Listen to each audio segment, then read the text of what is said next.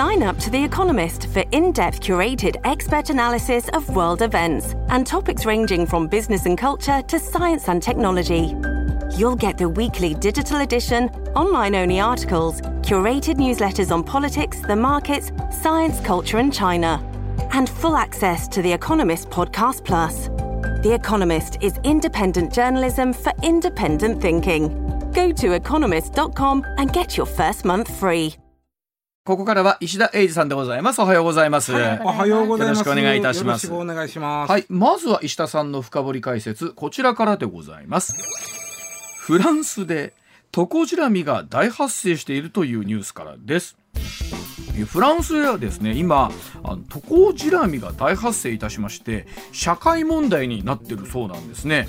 あのパリの地下鉄とか高速鉄道などの公共交通機関をはじめ映画館病院などでも確認されていて SNS などに動画や画像が数多く投稿されているということだそうですまあ、トコジラミいわゆる南京虫ということで知られている害虫でして、刺されますと赤い斑点となって痛みや痒みを伴うほかこれあのまあ睡眠障害を引き起こすということもある。そうですあんまり痒くてね。はい。でパリはあ、まあ、いよいよ来年オリンピックの開催で、まあ、また海外からのお客さんも増えてくるということなんですが政府が駆除に向けた対策に乗り出す方針だということなんですが、はい。そんなにたくさん発生してるんですか？ものすごいです。へえ。え。ー前田さんが、まあ、若い頃というか学生時代バックパッカーやってたんですよね。南京虫はトコジラミでやっぱり気にしてました？え泊まったホテル。全く。気にしてなかったです。あそうトコジラミって何ですか？あそっからじゃあ行きましょう、いいですか？これ結構いやいやすごい大事。というのは知らんくて当たり前なんですよ、ん。一時日本からあんまりいなくなったんでね、はいであのートコジラミ南京虫と言いますが、まあ、うん。南京虫って名前はつきますけど中国は何の関係もないです、はえー気の毒なもんです南京の人たち、はいはい。うちら関係ないでという話、うん。でトコジラミというシラミとついてますけど、えーカメムシの仲間です。え、じゃああの日本何？に今日本でカメムシが大量発大量生してる。発生してる。それとはねその違うんとは思う。違うんあのあれはめちゃくちゃ暑かったから大量発生したんですよ、はいはい。トコジラミは、うん。えーまああのもともとおるんですね、うん。もともとおるのがその日本なんか必死で駆除したんだけど、ん。また持ち込まれてるっていうイメージですね。へえ、うん。で、えーカメムシの仲間とはいえ。カメムシとの最大の違いは、うん。明るいところが大の苦手。ああそうなんです。か夜に活動する。うんそうです。で普段は例えばまあカーテンの裏のあの暗いとことかさ、うん。あとベッドのあの折り込んなんなんちゅうのマットレスと、あのああのシシーツの間。ーツの間とかああいうとこにおるの。はへー。おって、うん。で夜真っ暗だったらゴソゴソゴソゴソ出てきて飛びませんこいつは。ああ飛ばないんですか？飛ばない。はあ。でゴソゴソ出てきて寝てる人の体を銃を刺します。うわほいでもうだからねいっぱいおるんでそもそも。いっぱい一匹ごといっぱいおるんで、ん。その寝てたらその横向きに寝てたら横全部やられるイメーえジ。そんなに？うん。ーで痒くなるんですよね。もうね1回目は痒くない。え、いや要はアレルギー反応なんであー。2回目以降が痒い。あそうですか。この痒さってあるやんさっき言ったけどん。寝られへんというよりもあんまり痒いひどいひまあもちろんこれ個人差あるよ、はいはいはいけど大抵めちゃくちゃ痒いんで、ん。かきむしって血だらけになるぐらい。そんもう嫌でしょ？やだ。もう聞いてるだけでかゆなるわ。ね。でおこいつらがねすごくってそのなあの得意技は隠れることなんですよ。はいはい。本当に。だから吸うたらスッとそのまた隠れようはだから改造と思って気がついてあの朝見てももうどこにおるや分からへん。ああのじゃあ知らなかったらなんでこんなに体中赤なってるんだっていう感じになるかもしれません何に噛まれたんやと。うん思うんですけど、まあまあネットとか見たらトコジラミ南キムシに噛まれた後にいっぱい出てますからまあものすごいことになってます。痒くなって、でまあこれ夜は眠れなくなるんですけどね、であのー一般的にねこのトコジラミ南キムシっていうのは5ミリくらいです。だからちっちゃい。ん。いや目でわかります。目でわかりますよね。5ミリっつったら。5わかるでしょ？ミリって結構でかいですよ。5ミリで1センチの半分。1センチ。まあまあでかい。5ミリに噛まれたら嫌やな。しかも血吸いよんねんなこいつらな、はい。血吸ったら2ミリ伸びよんねん。でかな。る膨らむなってことか。うん。うわー。でもねいっ7ミリでしょ。7ミリ。7ミリ言うたらまあでかいっすよ。そうよ。7ミリから8ミリ。普通は分かんねんけどもあの寝てる間にやられてまたその潜りよるから分からへん。でもん2ミリ増えるってことは相当吸いますな。そう。しかも立ちの悪いのが1日に5個ぐらい卵を産みよんねん。そんなに？そうやろほんで1日によで一生で大体まあ多いやつで500個ぐらい産みよんね元気な虫ですね。あすごいな。で孵化結構早いペースで孵化しよるもちろん。で、えーさね、ものすごいこの繁殖力が強い、えーしかもお最近スーパートコジラミっていうのそんなが出てまして。スーパートコジラみたいななんかこいつはねどっかの要はね殺虫剤が効かん、え？それは問題だ。あははい、耐性ができとる。あ。はどうしますの？どうやって駆除しますの？まあまあそれ用のまたその特殊な薬使うんだけども、ん。だからホテルなんかで、うん。えートコジラミが出たらおそらくそこは部屋は全部、まあ、5日間ぐらい使えんはずなんですよ。はそんなにですか、訓蒸して訓蒸して。しかも下手したら逃げよるんで、うん。隣の部屋もさらに隣の部屋も5日間ぐらい使われんはずなんですよ。あの燻蒸するとかいわゆるなんちゃら酸みたいなやつですか、まあまあそそんなやつとかその、うんまあまあ。そまあさまあまあ言うてもやつらが耐性ができたら今度は耐性別の、まあ、抗生物質と一緒やな。うわあそれに耐えるやつが出てきよるわけですかもうなんせねあすごいな。なんか誰かアニメに書いてくれへんかな。そうやねんな。あそんなあれですか。そうなんでねあの日本の場合昔ほらあの戦後のさ、うん。あの間もない頃は日本にもようさんおったんやこれトコジラミが、はい南京虫、うん。でほらよくあのニュースで、うん。なんか小学生が、はい。あの頭からシュパシュパっ白いのかけられてる DDT っていうの、はいうんなんかね、はいなんかこんなあのシュパシュパシュパって、はいかけられますけけなんちゅうの真っ白になって。粉はいはい。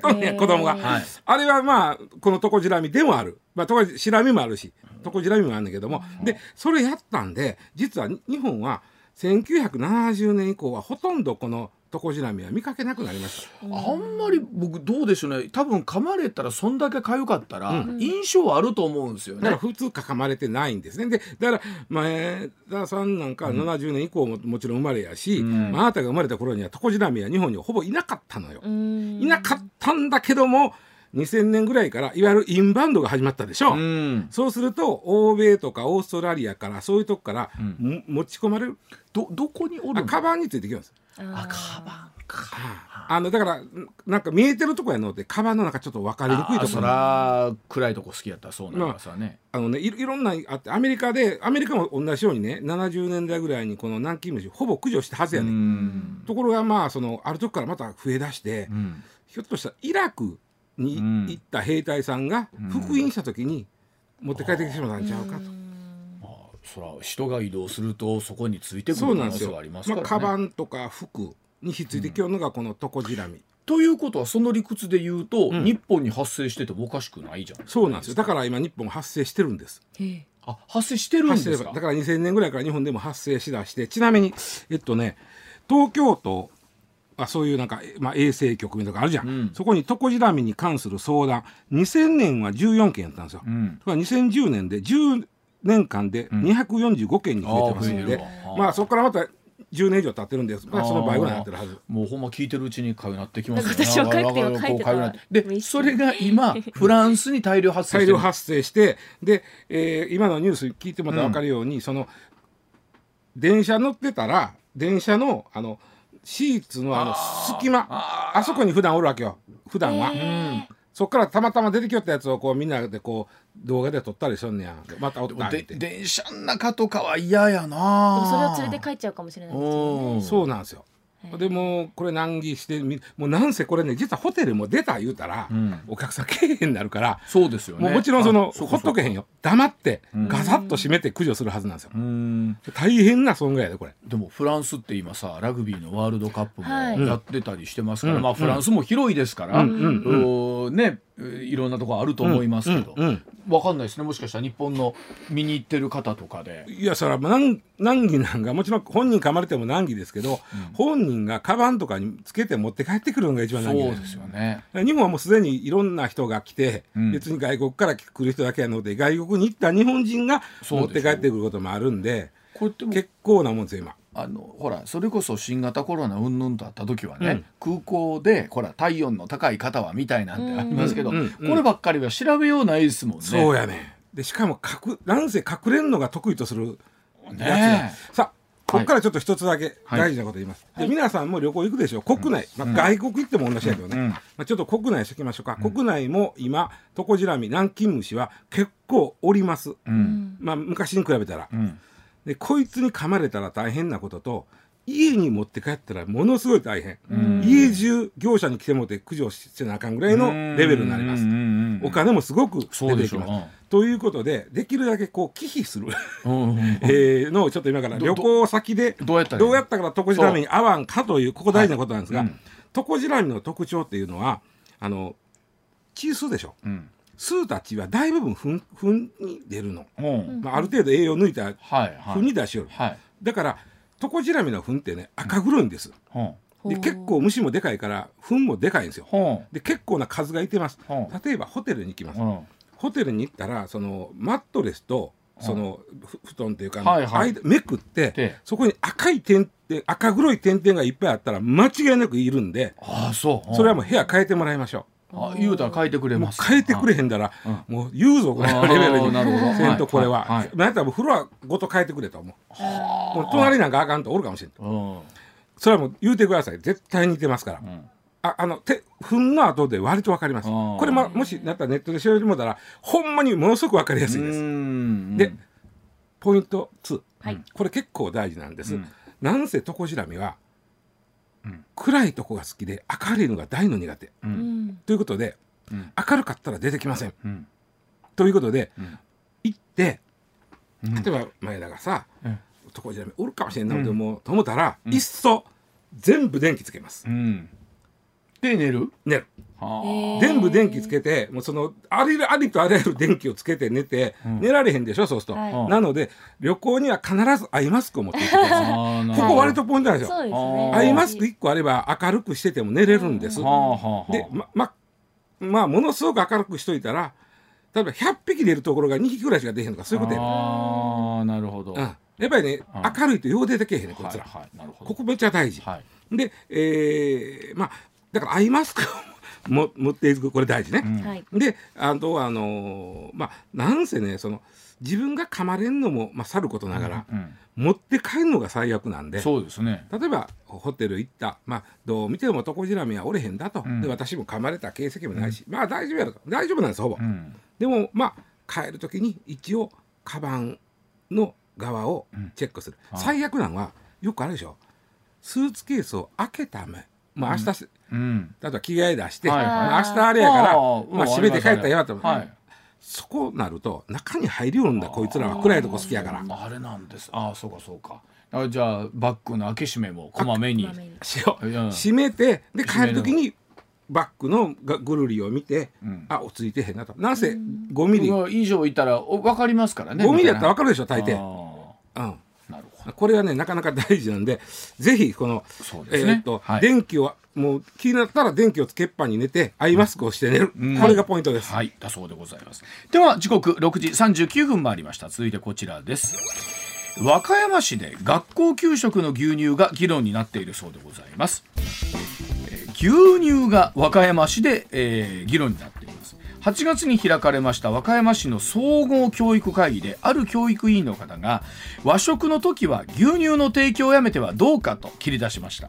でまたあ会議では乳製品の高騰で給食費に影響が出ているとの意見も出てきたそうでございまして実際に新潟県の三条では米飯との相性が良くなく和食の文化を壊すとして一時牛乳が給食のメニューから外れたこともあったそうでございます。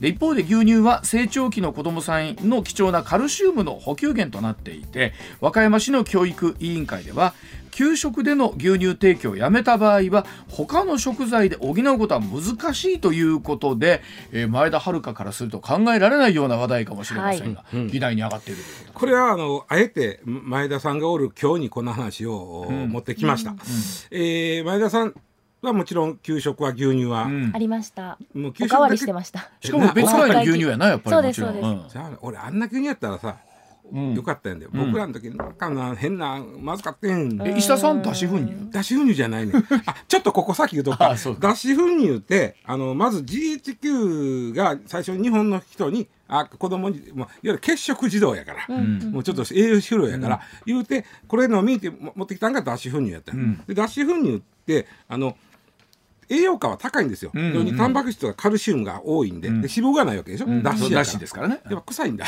うん。らしいです でね鼻つまみながら飲んだりするで1958年僕が生まれる1年前にうん。国産の牛乳に変わってまあす、そうですか。ただその時もいわゆる前田が飲んでる僕らが飲んだあの牛乳じゃなくて加工乳なんで、うん。なんか変な味あー。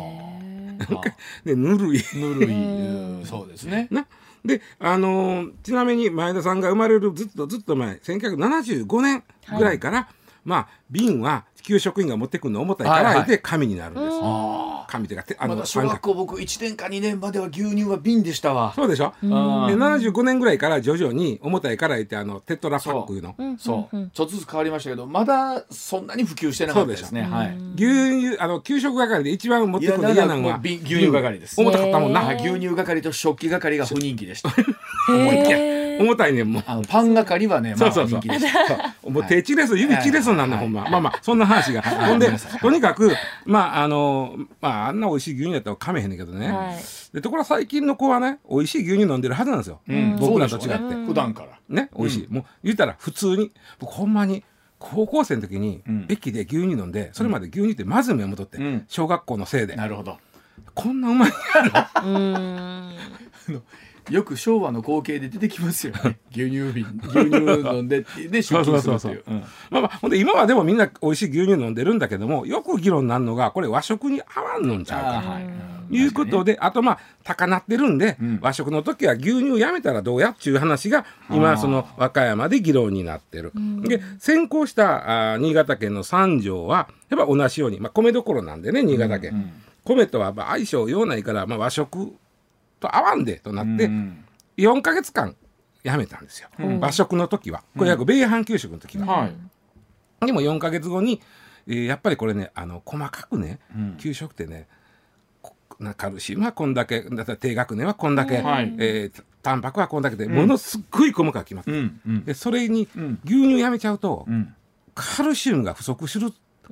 どうしても、うん。ということで復活させたという、経緯があって。うん。うんあのー完全給食っていうのがねうん。いこれはあの学校給食法学校給食法という法律があるんですよ。んうんこれの施行規則というのがあってパンパンまたはご米飯一つ、うん。そしてミルク一つ、そしておかず。この3つで完全給食、はいはい。うん。だからミルクはもう出たいる。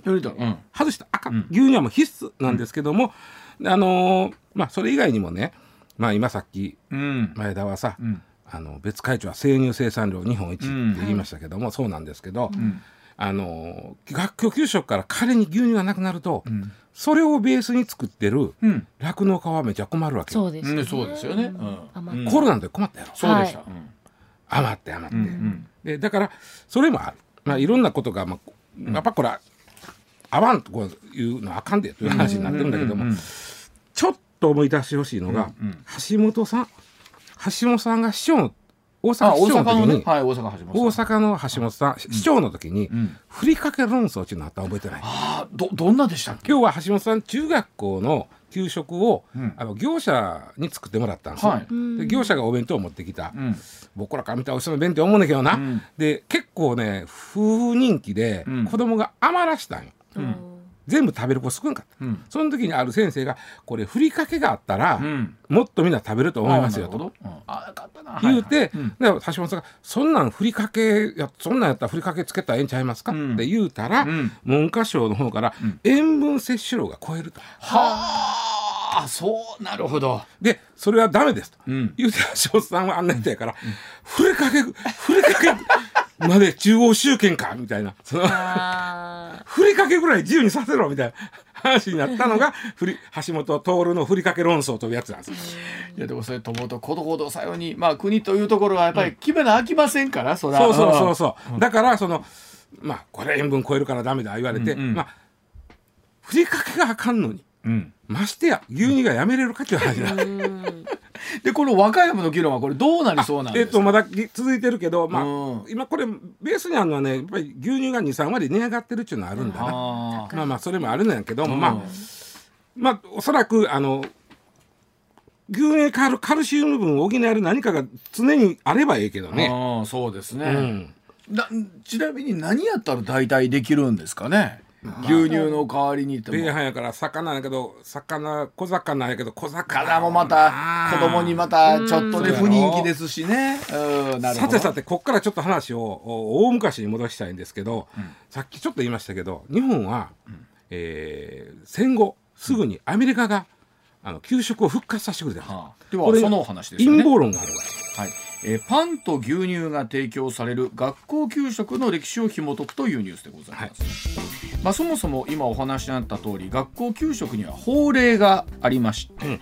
学校給食法、うんね、これによりますと完全給食の内容として先ほど石田さんからお話しあったパンまたは米飯ミルク、およびおかずである給食と定義されてるんですがでこの国の制度として大規模に学校給食が導入されたのが戦後1946年以降のことだそうです。えー当時連合軍総司令部 GHQ が栄養不良の日本の子供を救う必要があるという勧告に基づいて脱脂粉乳小麦粉缶詰などを送って学校給食が始まったというところがスタートでございます。そうそうそうそう。で一方でそのお話あったようにパンと牛乳が学校給食でえ提供されなった真相として、その陰謀論なるものもあるそうなんでしょうか？お話でございます。このね陰謀論は実は僕もね昔ちょっと信じてたことがあって。うん、これはどどういうことですか？どういうことかというと、その学校給食今うわちゃん言ってくれたように、えー戦後1年置いてもう2年後からもうすぐに始まってるの、ん。その時にパンと牛乳を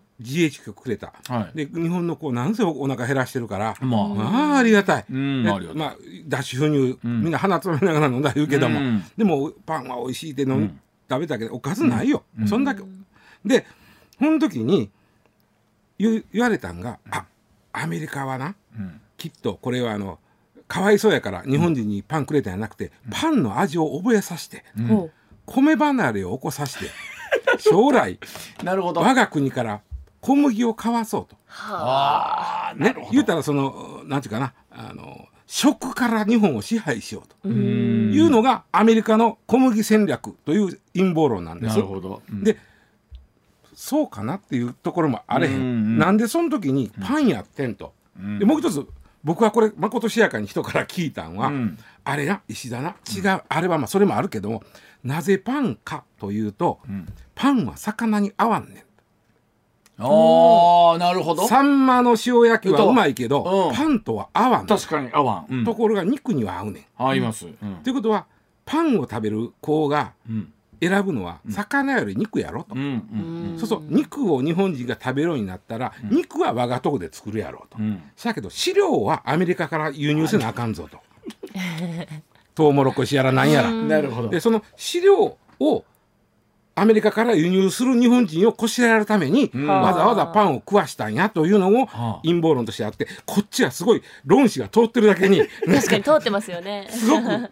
信じるでしょ？理解できあのるっちゃ理解できる。どうですか？その理由もなくはないぐらいはあえっとねるんですか、全くデタらめて資料を紐解くと実は戦後まず日本は米くれって言うてん。あじゃあじゃあパンをくれってアメリカは米あげるって言うてんあ。あ、そうなんですか。というのは当時最大のアメリカにとっての米の輸出国は日本やってまだ。ということはそこにパンをあげるということは、ん。米食べへんなるということは、はい。最大の輸出国を失うことになるわけ。そなるほど。そんなことをアメリカするはずがない、うんうん。ところが日本はいや米困るんですと、うん。この理由がなるほどやねんけど、うんうん。当時戦争で鉄を供出したんで、はい。釜がなかった。はあ、なるほど。学校に大きな釜がいる米なら。ところがパンならどっかで作って持ってきたら、うん。配ればええだけやと、はいはい、確かに。釜いらんと。うん。釜ないんです。パンにしてください、うん。言うて米と味噌汁を最初つまり大豆うん。をアメリカはくれようとしたのをわざわざ日本がパンと脱脂粉に変えた日本側からの要求。そうなんですよね。さああ学校給食での牛乳にはそんな歴史があったのかそうなんというようなお陰話で。謀じゃなかった。ということでございますけれども。では、えー続いての話題こちらでございます。さあ来週月曜日は祝日でございます。3連休。名称はスポーツの日でご存知でしたがまあ、かつて我々世代ではですね10月10日といえば体育の日、うん。祝日でございまして、でこれ1964年東京オリンピックの開会式が行われたね。10月の10日、こちらをまあ国民の祝日として1966年に制定されたというところなんですが、えー2020年ですね東京オリンピック・パラリンピックにと、えー開催伴いまして7月24日に移動して名称もスポーツの日に変更されましたそして去年からようやく本来のそうなんです。10月のスポーツの日に移動したわけなんですがこの目的の名称名称のですね変更を含めて、えー聞いていきたいと思うんですが。まあこれほどここ数日そうでしたよね、えーうろうろしたそうです。祝日はなくてそもそもがスポーツの日だったんです。はい。スポーツそもそも1961年はスポーツの日だった。あもともとスポもともとーツの日。10月の第一土曜がスポーツの日だった体育の日じゃなくて、うん、スポーツの日。だから10月の第一土曜に運動会したとこ多かったはず。当時は学校土曜日やってたから。はい。でところがその今言った東京オリンピックの時に体育の日に名前を変えて休みにしたの、それ10月1日当時はあ10月の第一土曜ね。土曜日は祝日じゃなかったなかったの最初は。スポーツの日。スポーツ振興法っていうのができてその時にスポーツの日っていうのを作った、はあ。でそのそこからあ3年後に体育の日に名前が変わってん。オリンピックに合わせて、はあ。で休みになった、うん。でそこから、えーずっ2000年にハッピーマンデーで動くようになった、はいはいそうです。それはあれが2000年？2000年。あもうもうかれこれ20年以上ですか。そうそうそうそうでちなみにあの日本の祝日の中でカタカナがつくのはこれだけですから今スポーツの日だけなんですけども。で2020年にまたスポーツの体育の日がスポーツの日に改まったんだけどもはあ。それはオリンピックがあるから言って7月に持ってきた。一回になりました。で流れた。はい。なかった。翌年にあったんでもう一回7月にやった。あの要はその開会式の日に合わせてそうそうですよねそうそうそう。でしたよね。そうやったそうやっでたスポーツの日になって3年目にしてやっと10月に戻ってきた。だから1年が余計やったからね。一年余計やったから。いや2021年がよ余計やったから。そうそう。はい。いや、ね、22年にようやく、えー本来の10月にスポーツの日に戻ってきて、うん。で今回スポーツの日としては10月は2回目なんですよということですだよね。から馴染みがちょっとないような気がするのはそれじゃあなんで体育の日という言葉、ここが結構大事なんで。なるほど。体育の日とスポーツの日はやはりニュアンスがちょっと違う。なんではこうなったか。はい、でもそのそうですね、はい。うん。まあ我々としては56年間ほど慣れ写真機では体育の日という日、うん。56年間もあったからな、はいそうですね。れがスポーツの日になって、うん。理由は一言で言うと体育という言葉に非常にこの教育的な意味が強いと。うん。確かにで僕らはあの大阪人ってすぐ体育の時間体育の時間今。体育が一個ないのな。体育体育。体育体育。体育ですからね。体育。体あ体を育む体育です。ちなみに祝日法に体育の日のお趣旨としては、はい。スポーツに親しみ健康な心身を培う。この辺りがなんとなく健康な心身を培う。この辺りがちょっと非常に教育的やと、まあまあ確かにもうちょっと楽しもうよと。うんいうことでスポーツ議員連盟スポーツ議連っていう議員さんたちうん。がはい。名前変えよういうことでこれたったこれだけの名前変えるんだけど法律を変えなあかんわけです。はあー祝日法という。で変えて、えーやっと2年ぐらいかかって法律変えてスポーツの日になったうん。で問題はここからでございます。体育という名前が世の中から消えつつあるんです。えー時間割前田遥どうやった？体育でしたよもちろん。体育の時間やな。体体育の時間。今でもね体育がやっぱりほとんどなんですけど PE って書いてるとか PE えっとね、えー physical education 要は肉体教育。ああはは し、うん、えそれは普通の体育の授業とはちょっとちゃうの一緒一緒一緒一緒。だから時間割に PE って書いてある。ほなじゃああれですか僕らぐらいの世代が。まあいよいよ僕ら孫世代になりますけど、持ってきた時におじいちゃんって言われたら今日は PE だよ。なんだ PE ってなんだなんだ PE ってって、はい。ね、はい。今日の5時間目の PE はあの行動だみたいな。行動ってなん行動でやるんだ。みたいな走る。あああのの体育館でね。渡り廊下でうさぎ跳びだみたいな。やそんなめてくれることやってたんですか？はあそうなんですよそうそうそう。体育なんかね嫌われてんねんな。体育なんかこなんでだろう？うなんかこうなんやろなんかなんか昭和っぽいんか昭和なっぽいですね。一番さ全然。皆さんえ？今日のこのニュースのポイントでございますがはい。来年から国体がなくなります。え？こ国体なくなるの、はいはい。え国スポになります。ああそう、うん。国民体育大会じゃなくなるんですか、はい。国民スポーツ大会になります。はあ。今年で終わりです国体は。あのうちの西村朝子アナウンサーは国体で優勝したんですよ。国スポにな国スポになります。あ国スポですか大スポみたいな。あのこれがななんかな。それもやっぱり何ハードル高かったんですか？あのねその前にあのまあ言うたらその体育の総本山的な日本体育協会っていうのがあるでしょ、はい。日本体育この下部にはその各自治体に体育協会があるんだけども、はいはい。この体育の日がスポーツの日に変わったことで、ん。日本体育協会もあそうかそうか。日本スポーツ協会に変わったんですそうかそうか。各自治体の体育協会もスポーツ協会にどんどん変わっていった。そうか。その中で各自治体がやる国体は、それはスポ体になるわけ。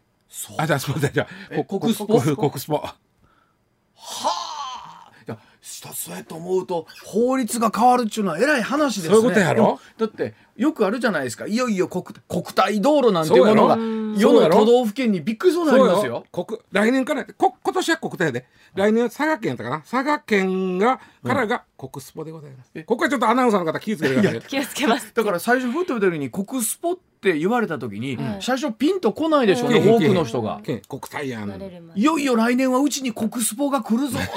そうそうそう。そうちょっと強いやつ呼んでこいみたいな。国スじゃあ国体道路とか国体道路なんですかね？国スポ。作った時は国体やったら国体でええんちゃう？はあこれから作るんやったら国スポ道路。でも今国スポ道路自体もどうなんですか？整備してるんですか？あの自治体は。あのーあのね。はい。これちょっと時間。いやごめんなさい。あの最近道路の線薄ないか？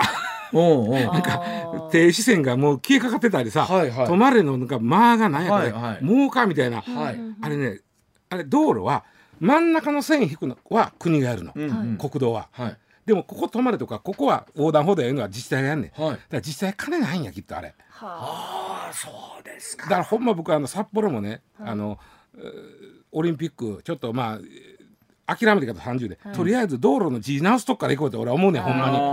いやでもほんまそんな感じやからもうお金ないと思うねん。そうそれ用に合わせて道路整備するとかねよく昔はね、あった。あでねおそらくおそらく、うん。さ唯一残ってんのが、今頃こう小学校中学校はあ小学校は運動会ですよ、うん。中学校ぐらいから体育祭ってあ言いますね、はい体育祭。これはスポーツ祭になるのかどうか。ここ。あスポーツ大会とかになりそうですなねるただねなぜ体育という名前が消えたか言ったら教育のあれがちょっと強いと。うんまあ確かに。でも学校は教育の場やねんから体育でいいじゃんと。うん。で大大学の部活は体育会系でええやん。あスポーツ会系でも一方でスポーツ会系とか体育会系ですねなんなんとなくな教育やから。うん。教育やねんからなんかね体育会系って独特のまたニュアンスがあるんですよ。イメージというか俺が体育そこおるおるおるイメージありますね。スポーツどっちかなんか会系ではないですよね。大もうどっちかでしょもうめちゃくちゃ体育会系か俺みたいどっちも難しい文化系か体育会 いろんな名称変わりますね。ということであの、まあ、スポーツの日明日明後日なんですけど、はい。体育という言葉がどんどん排除されていって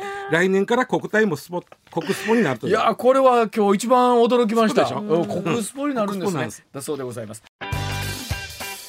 上泉雄一のエーナー。MBS ラジオがお送りしています。取れたてピックアップニュースこだわりの朝どれニュースをご紹介します。まずはこちら、はい。